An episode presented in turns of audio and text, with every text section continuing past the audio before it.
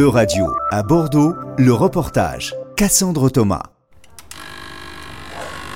On est sur nettoyeur vapeur, donc euh, qui permet notamment de nettoyer euh, les sols, moquettes, tapis, etc.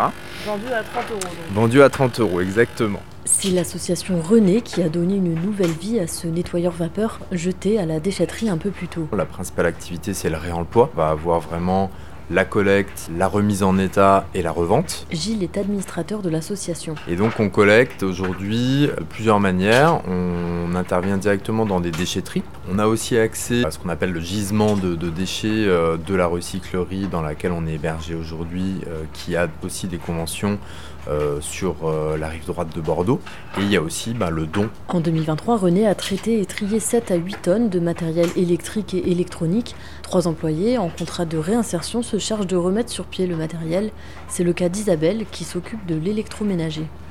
Donc ben voilà, ça c'est une machine à coudre euh, qu'un couple de personnes âgées m'a confiée en fait. Et euh, son petit problème c'est que ben, elle s'emballe toute seule en fait. euh. Elle a un petit problème de condensateur, donc il faut que j'aille l'ouvrir et parce qu'au départ je pensais que c'est dans la pédale.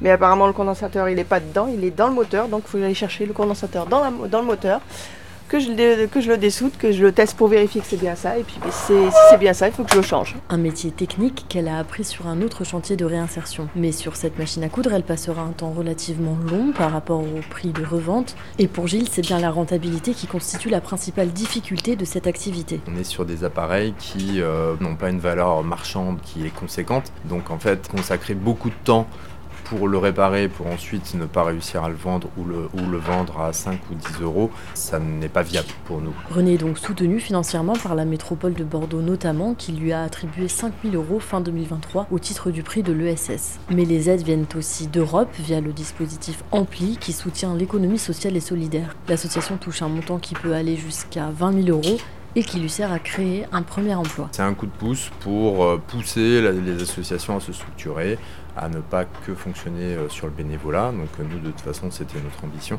Mais c'est sûr que c'est un coup de pouce toujours sympa pour le premier emploi, qui est toujours un petit peu difficile parce que c'est toujours un peu un saut, un cap à passer. Un secteur en tout cas prometteur pour Gilles qui souhaite développer la formation au sein de René. De mettre en place tout un cursus de, de formation pour accompagner euh, les futurs réparateurs, parce que c'est un métier aujourd'hui qui n'existe presque plus.